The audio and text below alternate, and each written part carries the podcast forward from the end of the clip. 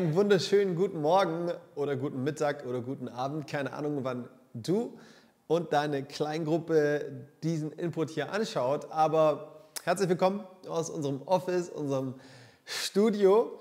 Ich hoffe, ihr habt eine gute Zeit als Kleingruppe, wahrscheinlich beim Brunchen. Äh, ich schütte dir einen Kaffee ein, mach dich ready für eine knackige Message, die ich dir hier mitgeben will. Und im Anschluss gibt es ein richtig gutes Gesprächssetting, wo du dich einfach mit zwei, drei Leuten aus deiner kleinen Gruppe zusammenschmeißen kannst und einen, ja, einen richtig guten Talk über dieses Thema haben könnt, nämlich Anbetung ist unsere Bestimmung. Wir sind ja in unserer Season Kingdom Culture unterwegs und äh, wir sind heute bei Wert Nummer 6 angekommen.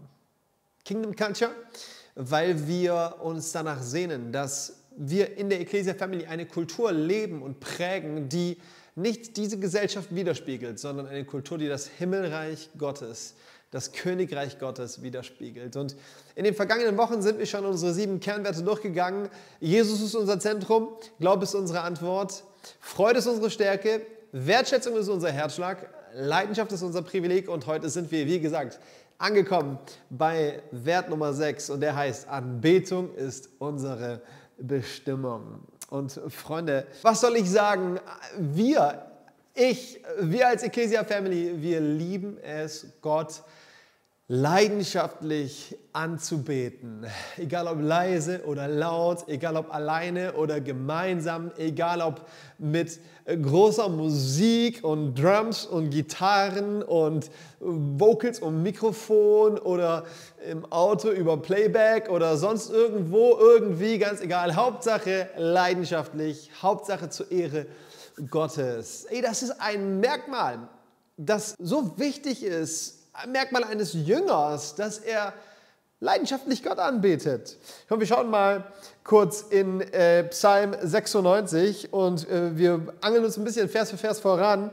Äh, der fängt an mit dem Vers 1, wo es heißt, singt dem Herrn ein neues Lied. Yes, hey, deswegen freue ich mich, dass wir selber als Church auch Worship-Songs produzieren und aufnehmen, weil wir nicht Gott mit demselben alten Lied immer und immer wieder loben wollen. Das ist auch cool. Zum Glück gibt es Hymnen, die wir seit Jahrhunderten singen, aber auch immer wieder aus, aus einer Frische heraus einfach Gott mit neuen Songs die Ehre geben. Alle Länder der Erde singt zur Ehre des Herrn. Singt für den Herrn und preist seinen Namen. Verkündet Tag für Tag, dass er uns Rettung schenkt. Hey, diese ersten beiden Verse, ähm, sie, sie, sie zeigen eine äh, Dynamik von Anbetung, nämlich wir singen zu Gott. Wir beten Gott an, indem wir zu ihm singen und ihm, ihm, ihm, ihm danken für das, was er getan hat, dafür, dass er uns gerettet hat, für das Kreuz, dafür, dass er von den Toten auferstanden ist, dafür, dass er uns den Heiligen Geist gegeben hat, dass er alle Zeit bei uns ist, dass er uns versorgt, dass er uns nicht im Stich lässt, dass er uns die Ewigkeit geschenkt hat. Mensch, es gibt so viel Grund, dass wir zu Gott singen und ihm so anbeten. Aber das ist nicht alles. Vers 3 erzählt unter den Nationen von seiner Herrlichkeit, unter allen Völkern von seinen Wundern. Anbetung ist nicht nur zu Gott singen, Anbetung ist auch über Gott singen.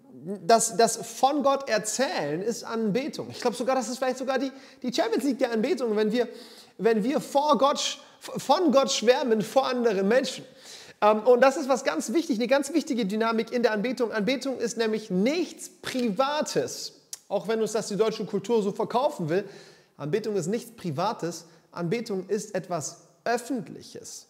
Wisst ihr, das Wort Anbetung in der Bibel ist eigentlich auch das Wort Verehrung. Ja, das hat ganz viel mit leidenschaftlicher Verehrung zu tun. So, und weiß nicht, ob es gibt ja so dieses, äh, dieses, äh, wie soll ich sagen, dieses romantische Bild vom heimlichen Verehrer, ja, der dann irgendwie Blumen vor die Türe schickt oder irgendwie ähm, tolle Geschenke macht, aber sich nicht verrät, nicht preisgibt, wer er ist. Ja.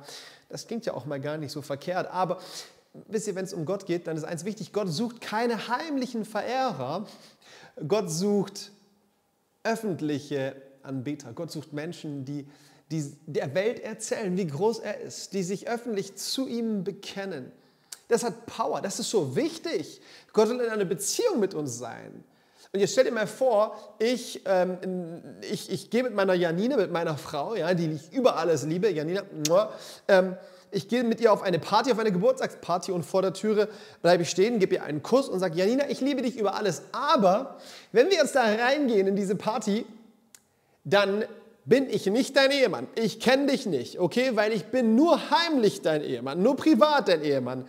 In der Öffentlichkeit bin ich frei, ich bin Single, ich nehme meinen Ring ab, nehme ich nicht, okay. Ähm, das wäre gruselig, das wäre falsch, das wäre alles andere als Verehrung und Anbetung, sondern äh, viel anbetender ist, wenn ich in diese Party gehe und sage, Leute, schaut mal, das ist meine Frau. Okay, das fände ich auch nicht so schön, aber ich glaube, du weißt, was ich sagen will. Ja?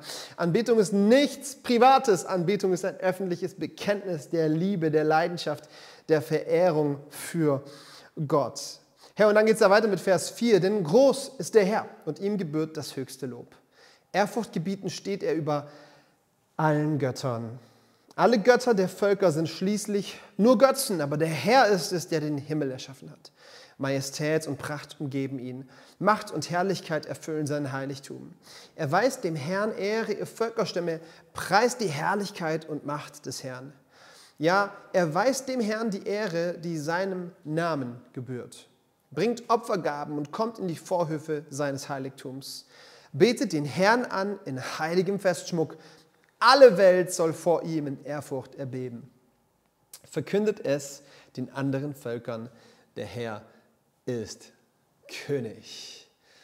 Der Herr ist König. Ihr Lieben, Anbetung ist unsere Bestimmung. Ich mag dieses Vokabular in diesem sechsten Kernwert. Anbetung ist nicht nur unser Hobby. Anbetung ist nicht nur unsere Leidenschaft. Anbetung ist nicht nur irgendwas, ähm, ja, wofür wir uns mal entscheiden, weil wir es eben schön finden, sondern Anbetung ist unsere Bestimmung. Dafür wurdest du geboren, Gott anzubeten. So viele Menschen, auch so viele Christen sind auf der Suche und auf der Frage nach ihrer Berufung. Und weißt du was? Wow, unterstreicht dir das? Deine Suche nach deiner Berufung findet da ihr Ziel, wo du verstehst, am Ende des Tages bist du vor allem dafür geschaffen, dafür geboren, dazu berufen, Gott anzubeten. Darin geht dein Herz auf, darin findest du Erfüllung, darin findet dein Leben Sinn und Halt. Wisst ihr, ich kann einen Schraubenzieher nehmen und kann versuchen, damit irgendwie Butter, Butterbrote zu schmieren und das wird immer irgendwie eine krumme Nummer sein. Ich kann irgendwie versuchen, einen Hammer zu nehmen und damit eine Schraube irgendwo reinzuschlagen. Das, das, das wird immer eine, eine, eine schwierige Kiste bleiben. Erst wenn Schraubenzieher auf Schraube trifft und Dinge, die füreinander bestimmt sind, ihren Zweck erfüllen, erst dann läuft die Sache rund und dann kommt richtig ja, Dynamik rein. Und genauso ist es mit unserem Leben und Gott. Wir wurden bestimmt geschaffen, um Gott anzubeten. Und wo wir das entdecken, da erfindet unser Leben Bestimmung und Erfüllung. Wisst ihr, wenn wir in die Offenbarung gucken, das ist so vielleicht mit das spannendste Buch der Bibel, über das auch irgendwo ziemlich viel so, ähm, äh, naja, also viele Christen haben ja fast schon Angst vor diesem Buch und denken sich immer, oh wow, wenn man über Offenbarung redet, dann geht es über den Antichristen und dann geht es über 666 und dann geht es über oh, lauter Sachen, die wir eh nicht verstehen. Ähm, schieb das mal alles zur Seite. Weißt du, dass es in der Offenbarung am Ende des Tages um ein Thema geht, nämlich um Anbetung. Der Schlüsselbegriff in der Offenbarung ist Anbetung. All die, all die Szenen aus dem Thronsaal Gottes, aus dem Himmel, aus der Herrlichkeit sind Szenen der Anbetung, in denen beschrieben wird, wie die Schöpfung Gott anbetet. Das ist doch so gut zu realisieren. Hey? Das Ziel, für das wir geschaffen wurden äh, und, und, und das Ziel, auf das wir hinsteuern, die Ewigkeit mit Gott, bei Gott zu verbringen, ist Anbetung. Der Himmel ist geprägt von Anbetung und eine Form der Anbetung, die wahnsinnig powerful, wahnsinnig schön ist, unglaublich. So und nicht nur dieses Thronsaal Gott anbeten ist entscheidend, sondern, sondern wenn du die Offenbarung liest, wirst du merken, dass in der Offenbarung ein, ein fortlaufender Kampf besteht, nämlich der Kampf um deine Anbetung. Immer wieder ist in der Offenbarung die Frage, wen beten wir an? Und dann gibt es ja alle möglichen Tiere und, und Kreaturen und es gibt den lebendigen Gott auf der anderen Seite. Und immer wieder ist die Frage, Wen beten wir Menschen an? Und weißt du, ich will dir das so zusprechen auch und, und dich da auch ermutigen und auch aufwecken. Dieser Kampf um deine Anbetung, der findet heute statt. der findet im Hier und Jetzt statt, der ist ganz real. Wir leben in einer Zeit, in der auf politischer Ebene, auf ideologischer Ebene, auf wirtschaftlicher Ebene, überall um deine Anbetung gekämpft wird. Ähm, weißt du, das Wort anbeten, das im Neuen Testament am häufigsten für das Anbeten benutzt wird, ist das Wort proskyneo. Proskyneo bedeutet wörtlich übersetzt anbeten, sich vor jemandem niederwerfen. Also Anbetung ausdrücken, indem man sich vor jemandem niederwirft. Und das zeigt auch so einen ganz starken Charakter von Anbetung. Anbetung ist eben wirklich dieses Zeichen der, der Unterwerfung, der Unterordnung, der, der Hingabe, der Kapitulation, ähm, das Bekenntnis einer Herrschaft. Gott, du bist König, du bist Herr über meinem Leben, vor dir beuge ich meine Knie. Und das ist so eine spannende Frage, vor wem beugen wir unsere Knie?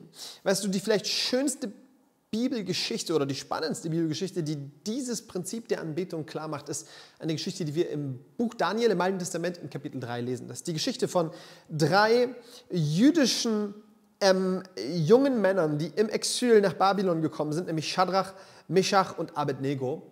Und sie befinden sich in einer super herausfordernden Situation. Der damalige König Nebukadnezar, er hat eine riesige goldene Statue anfertigen lassen und er versammelt das ganze Volk um diese Statue einzuweihen. Und, und dieses Götzenbild, das soll jetzt angebetet werden. Und es, es tritt ein Herold auf und dieser Herold, er ruft in die Runde, Freunde, gleich geht's los, die Harfen werden spielen, es wird Musik ertönen. Und dann werden wir alle dieses Götzenbild anbeten. Das heißt, sobald die Musik startet, fallt ihr alle auf die Knie. Proskyneo, Anbetung. Ihr werdet eure Knie beugen vor diesem Götzen und ihr werdet ihn anbeten. Und wer das nicht tut, der wird in den Feuerofen geschmissen. Okay, super spannende Kiste. Die Show geht los, Musik ertönt, alle werfen sich nieder, bis auf diese drei jüdischen Männer. Sie werfen sich nicht nieder und gleich laufen die, die Polizisten zum König und sagen, hey, da sind Leute, die haben sich nicht niedergeworfen und der König lässt sie zu sich rufen und er sagt, hey, habt ihr das beabsichtigt nicht getan und es gibt nochmal die Chance und, und es wird nochmal Musik gespielt werden und ihr sollt euch niederwerfen. Aber diese Jungs, sie bleiben standhaft, sie beugen ihre Knie nicht und dann lesen wir in Vers 16 bis 18, ihre Antwort an den König. Und dies ist der Wahnsinn. Bitte einmal hier mit offenen Augen, mit offenem Herzen lesen. O Nebukadnezar, wir wollen uns gar nicht vor dir rechtfertigen. Wow, das ist Mut, das ist Kühnheit, das ist Furchtlosigkeit. Anbetung ist furchtlos. Unsere Anbetung als Ecclesia Family ist furchtlos. Ich will ein furchtloses, so ein Herzenswunsch, ich will ein furchtloser Anbeter Gottes sein. Ich will keine Menschenfurcht haben, ich will gottesfürchtig leben. Furchtlos stellen sie sich vor den König und sagen, hey, ich muss dir gar nicht erklären, warum ich wie handle. Du, du, ich bin dir keine Rechenschaft schuldig. Ich will dir das sagen, ein mutiger Anbeter ist niemandem Rechenschaft schuldig, außer seinem Schöpfer. Und dann Vers 17, wenn der Gott, den wir verehren, es will, kann er uns ganz bestimmt retten. Sowohl aus dem brennenden Feuerofen als auch aus deiner Hand, o oh König, wird er uns dann retten. Aber selbst wenn er es anders beschlossen hat, also sprich, selbst wenn wir jetzt gleich in den Feuerofen geworfen werden, weil wir uns nicht vor dieser Götterstatue verbeugen, selbst wenn er es anders beschlossen hat, sollst du, o oh König, es mit Sicherheit wissen. Wir werden deine Götter niemals verehren und die goldene Statue, die du hast aufstellen lassen, niemals anbeten. Wow, was sind das für leidenschaftliche, konsequente, entschlossene Anbeter. Sie haben zwei Dinge in ihren Herzen völlig klar gemacht. Erstens, sie wissen, wen sie anbeten, den lebendigen Gott. Ihn allein, vor ihm beugen sie ihre Knie, ihm singen sie zu, ihm folgen sie nach. Vor ihm beugen sie sich und bekennen, du bist Gott, du bist Herr, du bist König über unserem Leben. Das ist die erste Wahrheit, die hier betoniert wird. Wir beten Gott an. Wir wissen, wen wir anbeten. Hey, für uns Christen ist klar, wen wir anbeten. Unsere Anbetung gehört Jesus Christus, dem auferstandenen Herrn. In der Gemeinde von jetzt bis in alle Ewigkeit. Sag Amen. Come on. Die zweite Wahrheit ist folgende. Sie wissen, wen sie nicht anbeten. Nämlich alles andere. Ja, ich weiß, das ist ein bisschen cheesy und eigentlich auch irgendwie selbstverständlich, oder? Wenn wir Gott anbeten, dann ist ja klar, nein, leider ist das nicht so selbstverständlich und leider sieht die Realität oft ganz anders aus. Die Frage ist nicht nur, ob du Gott anbetest, sondern die Frage ist auch, ob du nur Gott anbetest oder ob du andere Götzen in deinem Leben hast. Dinge, Menschen, Hobbys, Ziele, Träume, die den Platz in deinem Leben einnehmen, der eigentlich nur Jesus gehört. Gibt es Götzen in deinem Leben, vor denen du dich auch niederkniest? Wisst ihr, es ist so leicht, irgendwo ein Lippenbekenntnis für Gott zu haben und trotzdem Götzen in seinem Leben zu haben. Anbetung ist so viel mehr als das, was am Sonntag geschieht, wenn wir als Church gemeinsam Lieder singen. Es ist so viel mehr als das, was am ersten Mittwoch Gottesdienst passiert, wenn wir gemeinsam in die Gegenwart Gottes gehen, um ihn zu ehren. Nein, Anbetung ist das, was in deinem Alltag passiert, und zwar wem du Ehre gibst, vor wem du dich niederbeugst, wem dein Leben wirklich gehört. Ey, wir träumen von einer Kirche, deren Anbetung am Montag genauso leidenschaftlich ist wie am Sonntag, weil wir entschlossen Jesus nachfolgen. Und ich will dir das sagen, wer Jesus nachfolgt, kann niemand anderem nachfolgen. Das funktioniert nicht. Wer Gott anbetet, kann keine anderen Götzen in seinem Leben dulden. Komm, ich gebe dir mal folgende Verse aus 2. Mose 20, die Verse 2 bis 5 mit. Da spricht Gott und ich bin überzeugt davon, dass, dieser, dass diese Anrede Gottes heute für dich gilt. Für dich. Ich bin der Herr, dein Gott, der dich aus der Sklaverei in Ägypten befreit hat. Das ist wichtig. Diese Anrede fängt nicht mit einem Auftrag an dich an, sondern sie, sie, sie fängt mit einem Zuspruch an dich an. Ich bin dein Gott, dein persönlicher Gott. Ich habe dich errettet aus der Sklaverei der Sünde. Ich bin am Kreuz für deine Schuld gestorben.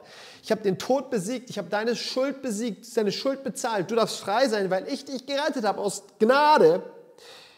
Du sollst außer mir keine anderen Götter haben. Und das ist jetzt der Anspruch an den Zuspruch.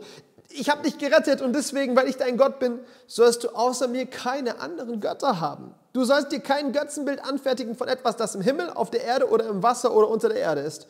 Du sollst sie weder verehren, noch dich vor ihnen zu Boden werfen. Denn ich, der Herr, bin ein eifersüchtiger Gott. Anbetung ist unsere Bestimmung und dein Gott ist ein eifersüchtiger Gott der um deine Anbetung kämpft, der sie haben will. Dafür hat er dich geschaffen. Er hat dich geschaffen, kein anderer Gott. Er hat dich gerettet, kein anderer Gott. Er verdient deine Anbetung, kein anderer Gott. Und nur da, wo wir diese beiden Dinge, die im Herzen der drei jüdischen Männer in Babylon klar waren, für uns klar machen, blühen wir auf und finden wir endlich Wahrheit in unserem Leben, finden wir endlich Bedeutung in unserem Leben, finden wir endlich Bestimmung in unserem Leben und werden auch so viele Dinge klar. Der Kompass unseres Lebens er nordet sich wieder ein, wenn wir das klar machen. Wir beten Gott an und zwar nur Gott. Wir beten sonst niemanden an. Ich bin am Ende. Ich will noch das mit einer spannenden Story greifbar machen. Ein befreundeter Pastor von mir, war lange Zeit Pastor der Ecclesia in Köln. Er erzählt folgende Geschichte. Er war leidenschaftlicher Gitarrist, ist er immer noch. Ist mittlerweile nicht mehr Pastor dort, hat die Gemeinde an äh, einen neuen Pastor übergeben. Aber er hatte eine Leidenschaft, ein Hobby und das war Musik, das waren seine Gitarren. Er hat Gitarren verehrt, hat sie geliebt, hat sie gesammelt. Und an Gitarren ist nichts verkehrt. Überhaupt nichts. Ich liebe auch Gitarren. Ja? Mit Gitarren kann man sogar wunderbar Gott anbeten. Aber irgendwann mal war er an einem Punkt angekommen, wo seine Leidenschaft, seine Hingabe, seine, seine, seine, seine, ja, der Raum, den Gitarren in seinem Leben eingenommen haben, so groß wurde, dass er gemerkt hat, hey, diese Gitarren sind nicht mehr äh, Instrument der Anbetung Gottes in meinem Leben, sondern die nehmen Gottes Platz in meinem Leben ein. Die sind mir so wichtig, die sind mir so wertvoll, die sind mir zu wertvoll. Und das ist so ein wichtiger Prozess, den wir manchmal durchmachen, wo wir merken, dass Dinge uns wichtiger geworden sind, als sie sein sollen, weil sie Gottes Stelle in unserem Leben einnehmen. Und ich, ich, ich feiere diesen Pastor, Frank Schumacher ist sein Name, für die Entschlossenheit, mit der er an, diese, an diesen Götzen seine Gitarren rangegangen ist. Er hätte sie verkaufen können, um mit dem Geld was Gutes zu tun. Er hätte sie verschenken können, zum Beispiel an mich, ja, wäre wär cool gewesen. Er hat seine beste Gitarre genommen und er hat sie über der Türe zerdonnert. Ey, ich bin traurig darum, dass das nicht gefilmt wurde. Ja? Ich würde den Clip gerne anschauen, wie er diese Gitarre nimmt. Ja, es vielleicht manchmal wirkt vielleicht extrem, wirkt kompromisslos. Ja, aber genau das ist auch das Stichwort zum Thema Anbetung. Kompromisslos Gott anzubeten bedeutet seine Götzen, seine Idole, die Dinge, die in unserem Leben den Raum einnehmen, der nur Gott gehört, dass wir die crashen, dass wir die, wenn es nötig ist, an der Türe zerschellen lassen. Und das ist die spannende Frage, die ich dir auch mitgeben will. Sie ist zwar sehr persönlich, aber hey, Kleingruppe ist genau für diese Fragen da. Was sind eigentlich Götzen in deinem Leben, die du vielleicht heute aus deiner Wohnung rausschmeißen solltest, aus deinem Herzen rausschmeißen solltest? Gibt es Götzen in deinem Leben? Bietest du Jesus an? Vor wem verbeugst du dich? Ich wünsche euch richtig viel Spaß in der Kleingruppe, bei guten Gesprächen und bei leidenschaftlicher Anbetung. Wir sehen uns nächsten Sonntag. Seid gesegnet. Ciao, ciao.